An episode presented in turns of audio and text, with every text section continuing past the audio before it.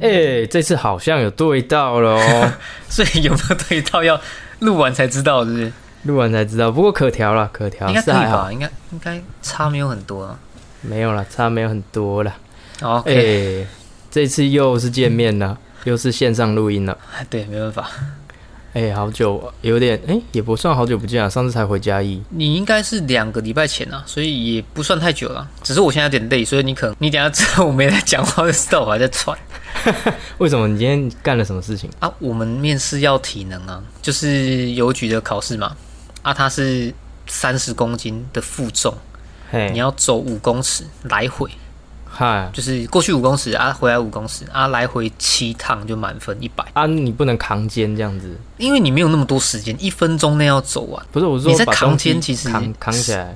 可以，但是应该会多花一些时间，所以基本上大部分人应该都是直接抱着就冲，哦，用跑的这样子。哎，赶快跑啊，赶快回来，就是哦，很累啊。我现在大概都六次还是六次半而已，满分真的有有点难度，满分说要十次哦，七次，七次。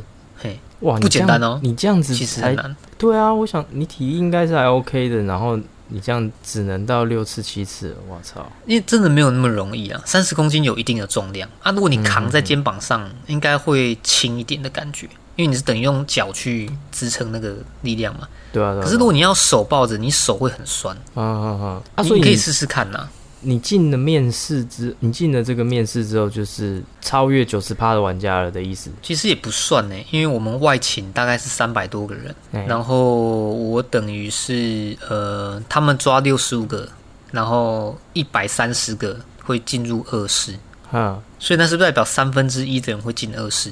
嘿，然后可能又剩一半的人才会是正取。哦，这进二试的还有一半的机会进二区。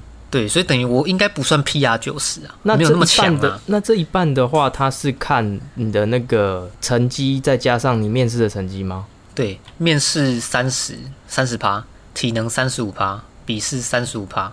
哦，所以笔试只占三十五趴，然后后面它有加到七十趴是体能的部分，呃，哎六十五趴对是体能部分，不，三十五趴是体能啊，三十趴是面试。三十趴是面试，就是这两个加起来的话，就是、哦 OK，哇，那你要加油哎，应该可对啊，所以以。其实等于你考试还是占很大的一个比重，因为你自己想啊，嗯大家都是三十五趴，可是考试这种东西，它其实是一个很中庸的选项。嗯嗯嗯，就像我们常常会说台湾教育很失败，可是说真的，你如果用考试就可以决定名次，说真的，它是蛮中庸的，因为你有读基本上就有分。这是对于管理者来讲最简易的方式，判别一个人才的一个方式，最简单的、因为他有背就有分嘛，你有努力，基本上会有收获。嗯，对最简单是很好，但是也算是个不公平的方式。哎、对对对，有种某种程度嘿啊，嘿啊。所以还跟大家分享一下，就是像你这个你要练这个负重行走嘛，嗯，负重这个算是属于负重行走的一部分。我对。你可以练硬举，你看你举起来嘛，所以你硬举也是蛮重要的。然后负重行走，其实负重行走是个非常好练核心的一个动作，推荐大家去做。然后你可以看一些像是怪兽训练的那个何老师，他会有他要讲一些，像他有出那本呃抗老化的那本书，我看过，嗯，它里面有个章节就是有讲到负重行走，它是个很好的练核心的方式。仰卧起坐真的不建议、不推荐大家做了。哦是哦，对，仰卧起坐其实伤腰。我爸就是仰卧，就是在公园那边自己做仰卧起坐，做到脊椎脱垂要去开刀。那嗯仰卧起坐已经是在呃，像美国军队训练已经没有在做这个动作。嗯普遍认为仰卧起坐，后来研究发现它是个不太好的动作。你看哪一个嗯我们正常生活，或者是说原始人生活的哪一个动作，我们会需要一直在那边弯腰的？嗯没有啊，我我们的自然动作不会一直在那边弯腰啊，所以对对对对对，这个动作是不符合人体工学的。对，那但是呃，不能说它没有用，还是对于刺激这个腹直肌的部分还是有效果的。哦只是说你可以避免到就是像以前的那种学校来测仰卧起坐的那种方式去去练。嗯嗯嗯嗯对啊，你如果要练腹肌的话，负重行走是个很棒的一个方式。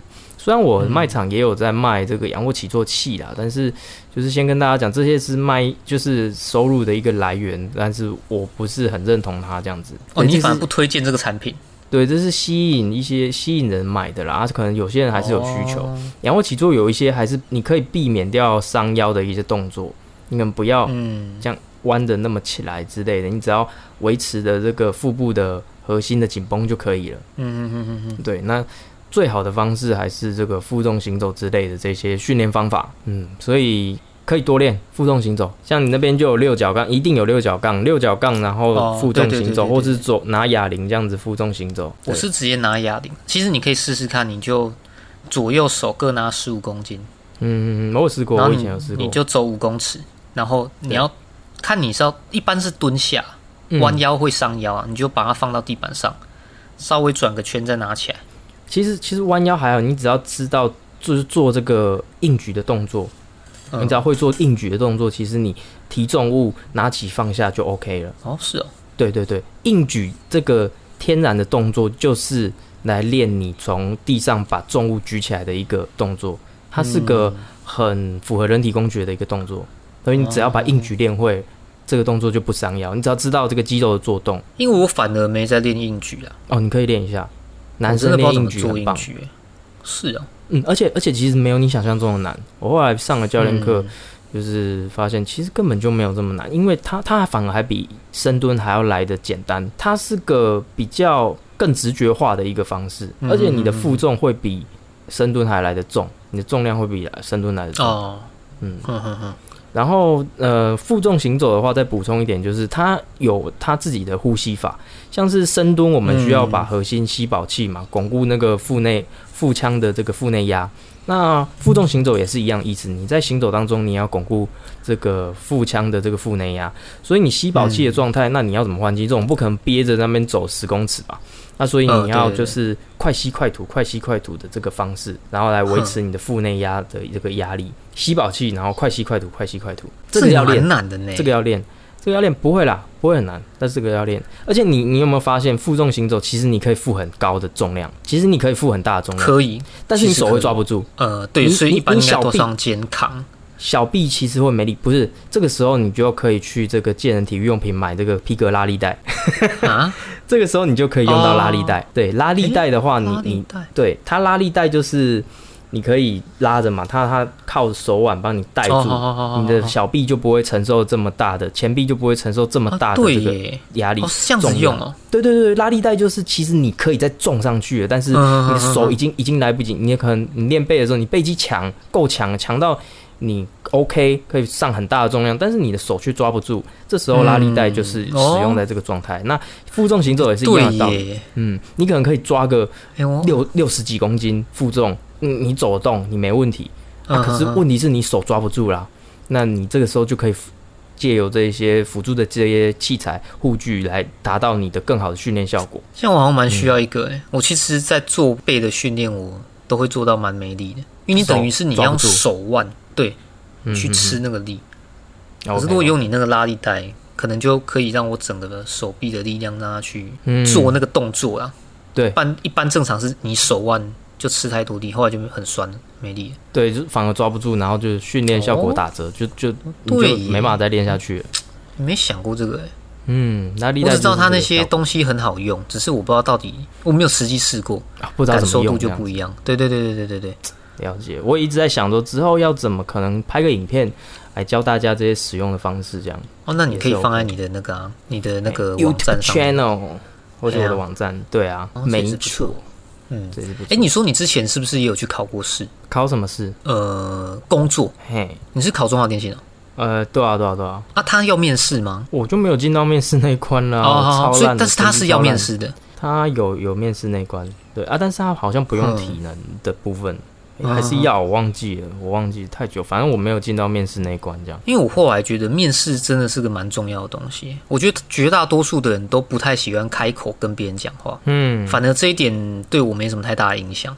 对，但是面试是优点。对我不是要说面试对我来说是优势还是什么，我他妈超会讲话，不是，是说我后来才知道，我们隔壁室友他的工作其实是不需要面试的。你说他刚考进去是不需要面试，还是说他其实不用跟人家讲话的？他考进去的时候，啊，啊啊，对我后来才知道，哎，原来他不用面试。那会有一个很大的问题，就是说你进去了才发现有些人有问题，已经来不及了。啊，对对对对对，哎，他有跟我讲，他有一个同事，他有一些心理，哎，他也有跟我，讲，嘿，对啊对啊哎，这很严重，这其实很严重哎。你进到，我觉得不管你是公家机关还是私立单位好了，哎，嗯。私人的公司单位，对。哎你有这样的一个人啊，那要么你就直接把他 fire 掉嘛，不然他其实会是一个很大的负担哎，呃，对，不然其他人要负我负责他他的工作哎。他跟我讲这个状况，跟大家分享一下，就是他有一个同事啊，就是有一些精神上的疾病，他算什么？躁郁症吗？嗯应该应该是焦虑还是严重的，蛮严重的这种症状。嗯然后他也是有在看医生嘛，好像也是有在吃药，但是他症状算是蛮严重。嗯那除了这个症状以外，就是他的呃思维逻辑有一点问题，就是说，好比呃你今天叫他去做一件事情，嗯，你叫他去呃写个按钮的程式好了，嗯那他就其实他很聪明，他是台大的，所以嗯他会他是有问题的点是他会问的很细。那普通人来讲说问的很细，好像哎、不错啊，就是你有问题就问。但是他问题是，那这个按钮是要放在哪里？那这个按钮是要什么颜色？它的边框是什么？多少？这之类这种很细的问题。那一般人就觉得说，按钮就一般普通的，嗯，蓝色按钮或者是灰色按钮这样就好了、啊，就是不用不用做多好看，这个不是什么问题。但是你又不能去说它不对啊，对啊，他嗯真的真的他是问的是确实工作需要的问题，但是就会常常会有这些问题，什么电脑去更新一下，那是要更新几台电脑，或是更新电脑的什么啊？这台电脑不能更新的是怎么回？就是会有一堆这样的问题，那所以造成他们就是团队有一些困扰。对对对对，但是呃，后来我研究发现呢、他是就是应该是他有家里以前的成长经历吧，就是或是是怎样的，我猜是应该是以前小时候受过一点伤之类的。maybe 说他可能做这件事情，他想他自己想说要做这件事情，后来就被打骂个狗血淋头，他就吓到了。他自此之后，他就不敢再自己做决定了。就是说，嗯人家叫他做事情，他都会把这个责任就是推还给别人，就是说决定的责任。你要我做什么，他就等于一台一个机器人呐、啊就是比较不会犯哦错。对对对对对对，然后你你交办给他什么，他就产出什么给你这样啊。你要交办的很细，因为机器人他什么都不知道，大概类似这样、嗯啊。他是人，但所以他还是会犯错，这就造成一些一些困扰。嗯，但是但是后来研究发现说，诶，如果他今天自己想要干嘛，我跟他聊嘛，我就问他说，如果他今天想要吃、中午要吃饭的话，那他们会问你吗？他说他不会，就等于说就是说他自己要决定今天上班要穿什么衣服，他今天吃饭要吃什么的话，他会自己他可以自己做决定。嗯，但是如果人家交办给他的事项的话，他是没办法做决定的。像你你这你跟这个人讲话没有，我直接透过我们的室友去分析他的行为。哦哦哦哦哦，了解啊，对对对对对对对，我觉得他是那种独立作业可以把事情做到非常好的那种人，我认为自己如果要做他自己想做的事情的话，是对应该是我才会做到很好。他其实不笨，他很聪明，他不是智，嗯他不是智商有问题，他是聪明的这种人，但是他却有这种状态。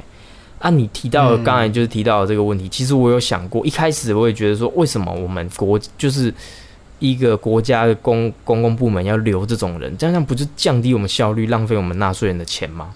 嗯，对，但是但是你想想，他这样的一个人去外面能做什么工作？没有任何一个工作可以让他做。嗯，一定都是把他废掉，没有一个公司会收留他的啦。那好家在他今天聪明哦，他今天够聪明，可以考上公务人员，哦，所以等于说算是也是一个，慈善事业嘛，让他让他有个工作的地方，算是一种社会的帮助啦，应该可以这样讲啊。就是、嗯不然呢，你你要他干嘛？超商店员也当不好哎、加油站也没办法、欸哦对对对对对对对，对啊，他至少他人家就考上了嘛，对，啊，至少他还是聪明的。那就是我也后来觉得哈，这样还好，就是说算了啦。就是如果就国家有这种，但是他这个就国家就是有个 bug，、就是嗯那个室友跟我说嘛，你你这样他没有做出违规的重大事项的话，是不能开除他的。对对对，当考进当你考进去之后就是这样，嗯，那就是个铁饭碗的原因就是这样。所以它这个 bug 有好有坏，这个就是好的范例。那坏的可能就是他如果今天都摆烂的话，如果我今天是个正常人啊，都摆烂，你也没拿我没辙哎、而且你拿他没辙啊，对吧？只能考绩降低一点，但是还是有钱啊。哎呀，他大不了就是我也不要有什么团体生活，对，所以这个我觉得很矛很尴尬啦，就是说，我们希望政府的效率更好，但嗯如果你把政府变成像是企业经营管理的方式，当然它效率会提升，但是它就少了这种嗯社会照顾的 maybe 功能这样子，嗯哼哼。对啊，这也是没办法。不过我还是蛮希望到时候面试题能顺利的。应该可以啦。对啊，如果顺利的话，话，基本上没意外就是就是有有中了，就有考有有考上了，那就是又又往下一个阶段迈进，这样人生的下一个阶段再前进，这样。再前进没问题。不，错了。蛮励志的。只是只是我我我就是有点小抱怨，就是你竟然没有选台北，我真的有点难过。后来想一想，好像其实直接选台北也没差，可恶，但是是因为现在想到了，因为在当下的那个时空背景是，它好像名额没那种没有那么多，哦，对我就想说，那我还是我忘记名额差几个了，还是要看一下那个人数哦。我印象当中台北好像不知道是不知道是六十还是三十，我真的忘了。哇，我也很怕分数没有到那边，所以那干脆哎、诶那桃园可能没去过，要、不然就天天看桃园好了。对，哦反正就等结果出来了，就再再说了。也许反正也是可以坐车来台北跟我找我录音、啊。对，其实对也不远，说真的也不远啊。反正就也、也许会有，就是任何事都是最好的安排嘛。好了，也是啦，就静观其变啦。对对对对，之后再再想。因为说真的也没有到很远呐、对我们全频道的观众都祝福你这个面试顺利。希望是这样的。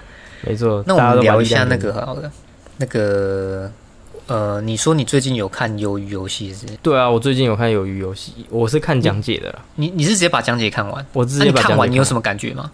我觉得嗯，这个题材蛮不错的，蛮新颖的。就是它是个，就是其实很多部都是这样啊。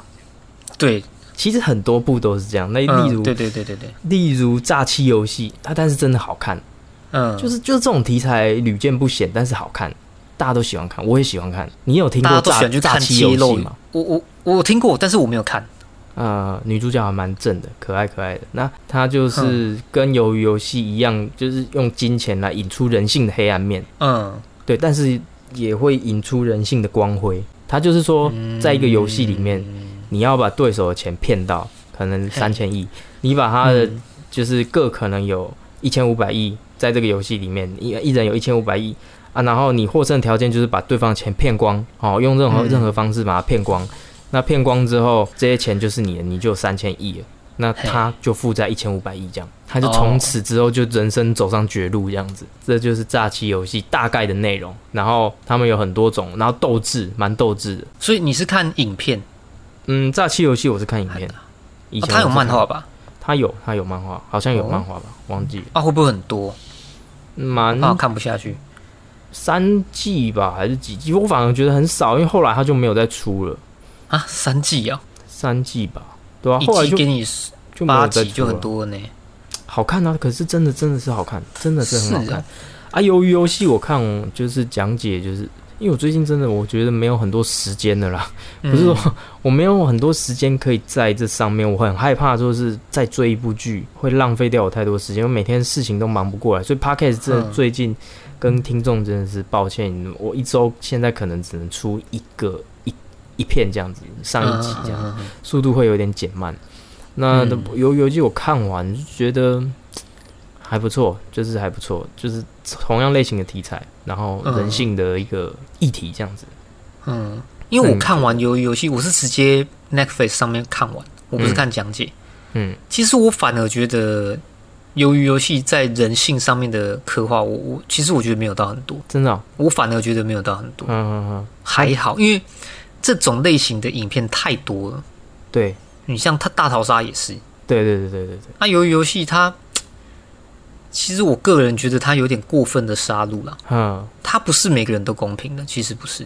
嗯嗯嗯，嗯。啊，当然它有某一个桥段是里面的参赛者跟主办单位的一些小兵们，就穿红色衣服的小兵们，就是有串通好、啊，他是后来也挂掉了，没有错了。可是他在里面的一些关卡，就可能稍微小爆雷一下，对，啊。就是有一关是要走一个玻璃桥，哦，我知道，你只能二选一，嗯，一个是强化玻璃，对对对对对啊，你号码越前面的就越先走，嗯，这哪这这就比较公平了啊，这哪有公平？对啊，对，大家的几率是不一样的呢。你可能十五片啊那的十五次方，那男主角就最后一个啊，对他刚好是最后一个。这个桥段我对觉得，对但他是抽签决定顺序嘛？自己选的，但是你并不知道你是第一个还是最后一个。哦，他是他只有那这样就，不公平了。对我自己是觉得这个桥段就还好，嗯然后有一个桥段就就设计的还算不错，就是第一关叫一二三木头人。嗯，然后你只要一动，你就会直接被射爆。然后后来这一关就是大概两百，好像四百多个人啊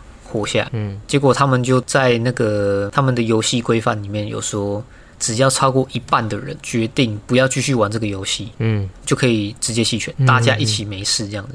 嗯嗯嗯然后那个时候是两百，诶，好像两百票对两百票。嗯结果最后一个老人要投票的时候，他就真的投叉叉，嗯，那大家就真的解散了呢。对啊，我本来想说啊，这是这怎么可能？他一定会填圈，他一定会按圈圈，然后大家才能那边靠背啊，西巴多嘛什么什么杀小人，然后就是说这个老人在在在想什么，就没有、欸。我反而会觉得，就是我第一直觉就是他那老人会按就是反对，哦，是剧情一样，对吧？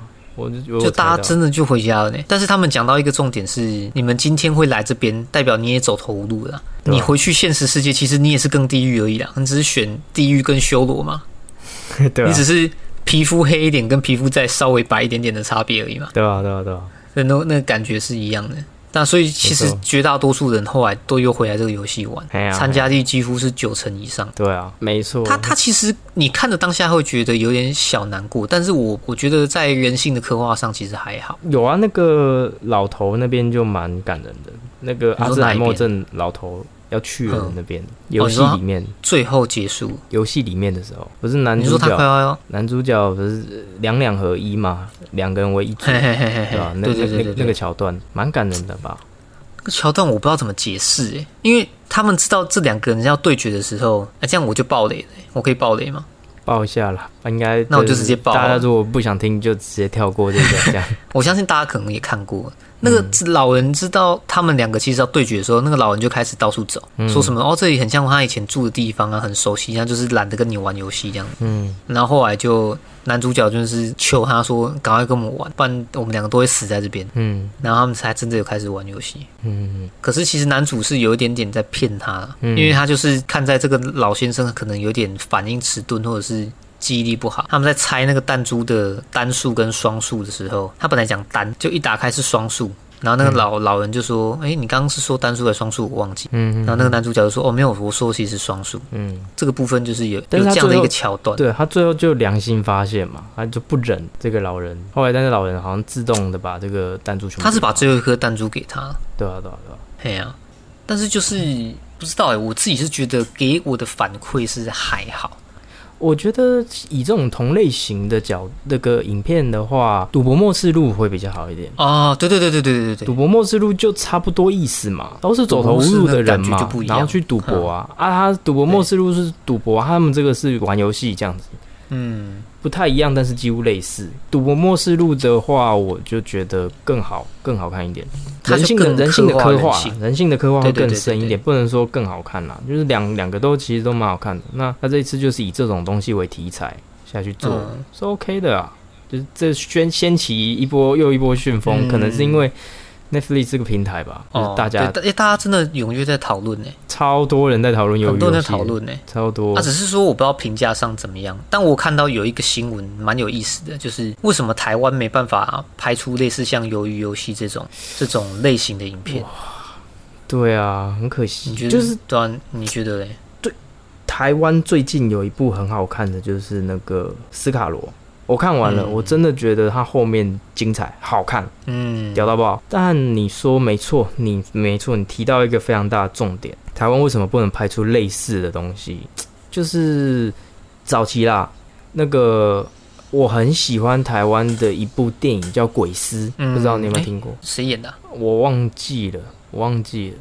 嘿，鬼师，它算诶、也不是个恐怖片，然后也蛮感人。那个那部从那部开始，然后我就开始在注意台湾还有另外一部，但因为那个鬼师，因为台湾很少这种有质感的恐怖片，就是跟国外有点快接近的那种等级了。然后嗯，再来另外一部是《痞子英雄》电影版。哦，哦，我觉得《痞子英雄》电影版真的起鸡皮疙瘩，就是嗯，这个就是就是接近好莱坞水准，哦，你说那规格啊，对，嗯。这个就是八成的好莱好莱坞爽片水准。嗯，就可是可是就只有这样，就就是只有这一片。嗯台湾的仅此于仅此仅此，然后票房也没有到，好像也没有到很好，反而是嗯，我不懂为什么台湾的导演都很喜欢拍这些你的台湾的历史啊，或者是说小情小爱啊，爱来爱去啊这种嗯，这种这种片，《海角七号》那时候卖的很好，OK 好看没错，但是有没有能别的题材？不要再嗯只有在爱情上，因为动作爽片都 OK 啊，哼哼哼，就不知道为什么台湾没有办法拍出这种。有最近有另外一部就《通灵少女》啊，这种题材蛮新颖的，这种就 OK，这种就非常非常棒。那除此之外，就不知道为什么台湾没办法拍出这种媲美国外的爽片动作片，比较少，很少，超级少。制作规模啦，我觉得制作规模其实都还是有差，金钱啊，因为每个国家他们对一部影片的预算那些都不太一样。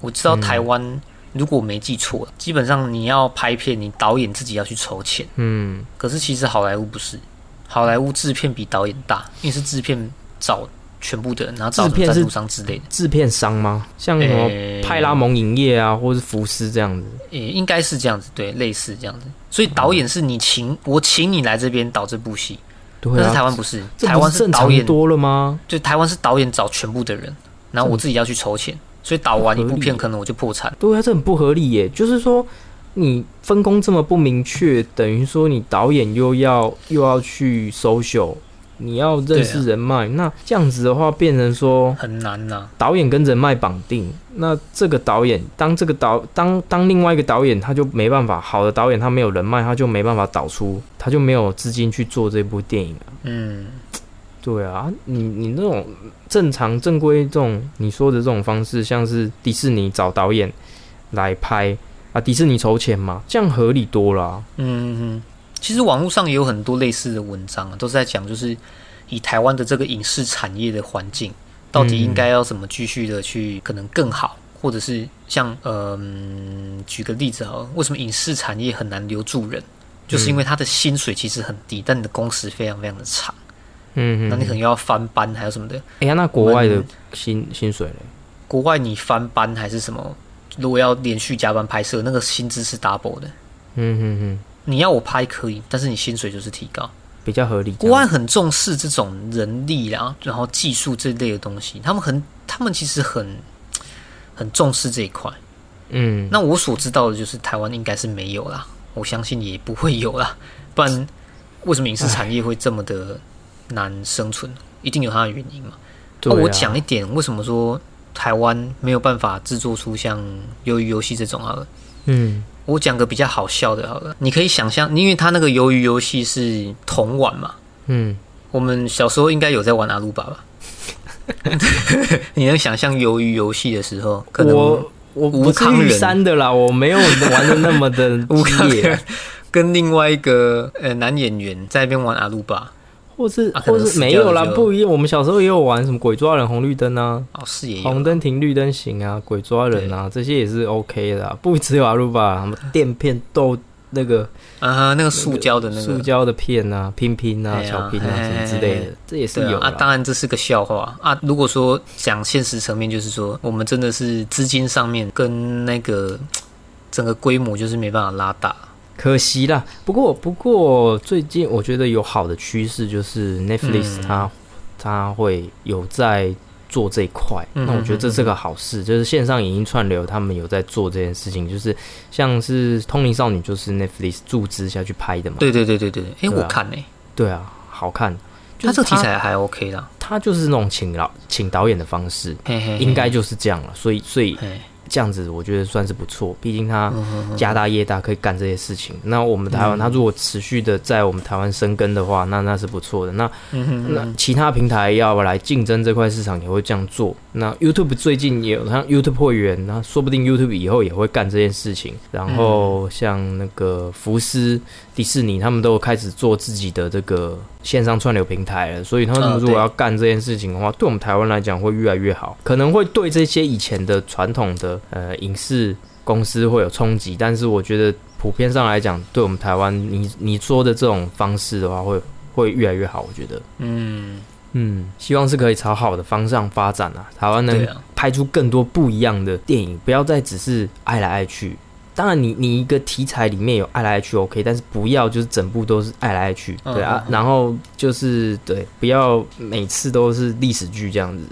嗯，整个说整个多元化，感觉有点可惜，就对了。对，多元化有点可惜。历史剧当然也 OK 啊，不要每次都只有历史剧，不要每次都海角七号这样子，啊啊啊啊啊！哎，这样就 OK 是啊，哎呀，虽然好看呐，但是希望可以更多样化。嗯嗯嗯。你每天吃同样的东西，你也是会腻啊。嗯，我就喜欢看一些多样化、不同的东西，对吧？你看日本，他们怎么可以拍出像一龙，开个哦手手对耶，就是医生而已。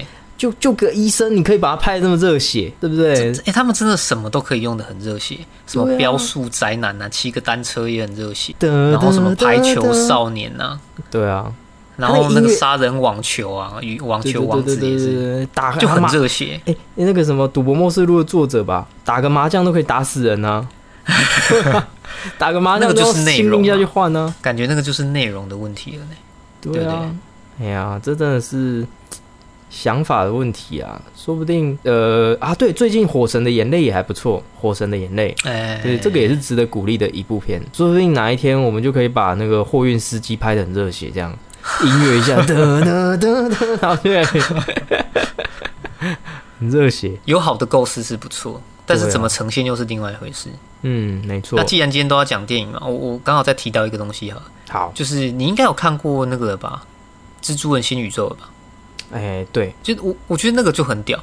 我刚开始知道《蜘蛛人新宇宙》的预告片的时候，我真的是觉得我不会去看这个东西，啊，为什么？就就就觉得这是什么东西呀？那把它做成动画，那感觉就不对，哦你知道吗？蜘蛛人新宇宙，你说是动画？动画的那个哦，你有看过吗我？我没有，我没有，我没有看过。你要去看，哦你你他妈一定要去看，哦啊真的，我觉得你的感受一定会不一样，因为像电影这种东西，它可以呈现出电影该有的样子。嘿，但是有的时候，漫画该有的漫样子，只有漫画可以做到，没错没错动画可以做到。对对对，哈利波特也是也是如此。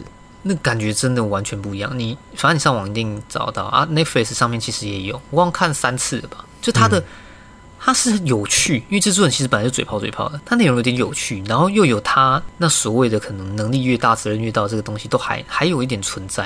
嗯嗯嗯，然后因为它新宇宙里面的主角其实是那个在漫画里面的第应该算第三代主角，刚开始是那个 Tony Tony Parker 吗？哎，不是 Tony Parker，刚才 那个叫什么？Tony Parker 好像打篮球的，Tony 哎，Parker，对，随便啦，反正就是法国反正就小跑 Parker 车。哎，对，那个是 Tony Parker，不一样。他这个是叫 Miles，他其实是黑人亚蜘蛛人吗？他他是西班牙裔吗？好像是西班牙裔吧的另外一个角色。哎，哦他是在讲这个人故事，为什么他会变蜘蛛人？然后嗯整个、整个影片里面，他就很漫画感。嗯，比方说，有人打了你一下，你的那个画面就会可能出现一个很像漫画会讲话的那个方框，有没有？就想个嘿嘿嘿一个什么胖曲、傲曲什么，哦，就那个感觉不一样。你反正你看完就知道了。好。我刚才举例感觉有点错，不是哈利波特，就是类似火影忍者漫画跟动画嘿，嘿嘿或者是网球王子动画跟真人版的差别这样。哎对对对，那那个一定是不一样的。嗯嗯嗯，差非常非常多。我觉得我觉得研究电影蛮有趣的啦。啊，当然你要不要当饭吃是另外一回事啊。对我真的没有看过你说蜘蛛人，那我真的要去看一下。我最近一定要看的是 What 你要看。哦，花地我还没看呢、我想一次八集看啊我们两个相反哦。你想要一次八集看，前第 一因为它很短吧？第一集我蛮失望的，第一集听说是蛮失失望的。是我跟你讲还是你自己听说？没有，我我看网络有些人就是说啊，好像也还好，对啊，那个没什么特别。想说叠多高，大家什么那个超立方讲的多神之多神，然后因为其实大就是他的故事基底都差不多，他只是另外的其他角色去演而已。不是，就是他的画风，然后他的故事内容，哦第一集真的不是很好。收手就对了。他的脸部表情没有画，呃就是很卡嗯嗯嗯嗯，很像就是卡卡的，然后不太好看。第一集不好，然后后来越来越就是是越来越好看了，也是也是到时候再把越来越好看的类型。哼哼哼哼，好，那我们就互相的分享一下。结果今天你知道，现在已经录了大概四十分钟了。我们的主题应该 我们要原本要讲的东西，该讲的东西没讲是录不到了，没关系。但是今天也有讨论一些台湾影视产业的一些部分了，啊，不然我们就当，下一集再录。我们下那就是一集请请各位去看这部电影，好不好？对，我觉得可以啊，请大家去看这部电影，叫做《十二怒汉》。好好，大家可以不要找十二猛汉哦，不一样哦。十二猛汉是那个雷神说的，对，十二猛汉是雷神说演的啊，他们进中东的一个国家啊，好像不知道是救人质还是什么，反正那个没有到很好看，就还好对，还好。啊。这部叫《十二怒汉》，是我一个朋友介绍给我看的。呃，啊，他大概是是在讲说，有一个少年他进法庭要被审判，然后那个嗯陪审团、陪审有员有十二个，嗯然后那时候法官就哎请这十二个人就好好去想一下，这个人到底是有罪还是无罪，然后他们就进那个休息室，整部电影只有一二，应该算三个场景而已。哎，对，就就只只有这三个场景，嗯，就是法庭。哎，严格说起来算四个啊，法庭、法庭外、厕所，嗯，然后还有他们的休息室，就这样没了。然后大概一个小时半，你就看他们在研究为什么这个人到底有罪无罪，很有趣啊，他真的蛮有趣的。对你那个时不候叫是你那个时候叫我看，然后我不知道，我想说好，那我吃饭的时候来看一下，然后一点开黑白的，我想说，干，人家都又来了，就 干都又来了，怎么又是这种？哦，天哪，莫名其妙的东西，就是那种。这我不知道怎么讲哎、就是你们影你你你心中你会有个影视魂，你知道是做以前的那个，你有你是学这一块的嘛？你就可是我觉得真我真的没有。坦白讲，我真的觉得我真的没有这个，我没有那种就是哦那种什么哦什么大家吹捧的很久的那种电影啊，那么超好看。哎、说我觉得《教父》很难看哎、哦，真的我没我我看不下过去啊。坦白讲，我看不下去，我觉得有点太闷了。《教父》我真的看不下去，可是很多人都说《教父》就是经典，嗯啊什么大国民啊，什么罗拉快跑，那哦拜托不要叫我看那种，我还是看蜘蛛人，OK 比 OK，较爽一点。那就是我对你的刻板印象。反正你每次推我的，我就干又来了。然后但是看下去之后就，就真的看下去之后就发现很屌，难怪你会说这是我我喜欢的。我觉得很屌。我们会就是真的算是我喜欢的类型，里面引出了一些议题，很有趣，推荐大家去看嗯对对对很久以前的电影都是黑白的事情，那多久以前的、啊、一九五七还是四七的电影吗？对对啊对啊的电影啊。一九五七，我爷爷都但我记得那个时候其实有已经有彩色电影，我印象当中是已经有，只是它是黑白的，这也不是黑白的，那那个这一部真的蛮前卫的，哎，就是很酷，他我觉得真的很酷。在那个时代就已经引出了这样的一个议题，然后对，到现在还没解决，这怎么能解决啊？这也没办法解决吧？可以吧？你怎么那么久了，怎么都还是存在这个问题？当然，我们说的问题就是下一集录音的时候我们会来讨论。哦哦好那个时候就是 catch 到我你在讲什么。我看完整部电影的观后感，跟我想到的一些议题这样子，然后跟大家做一个讨论。嗯哼，而且他连拍摄的一些手法、运镜那个，我觉得其实也还蛮有趣的。因为以现在的电影来讲，以前我应该讲过有一个 YouTube 频道叫绘声绘影，没有，哎、哦你说哦，没讲过，那没关系，我提一下。他有呃，其中一集讲的就是为什么 Jackie Chan 成龙嗯的电影会好看。嗯他有讲一些元素，我哎，我觉得他讲的是蛮对的。成龙的打斗片呢、尤其是早期的、近期的，可能我就不是很确定。他以前那些什么警察故事或者是什么 A 计划那一类的，他的打斗是一颗镜头里里面完成，嗯就是说，哎，我像呃三二一 action，然后你们两个打，我就可能用运镜的方法或者什么稍微摆动，就是摄影机摆动之类的这样子，然后去捕捉你们两个人的画面。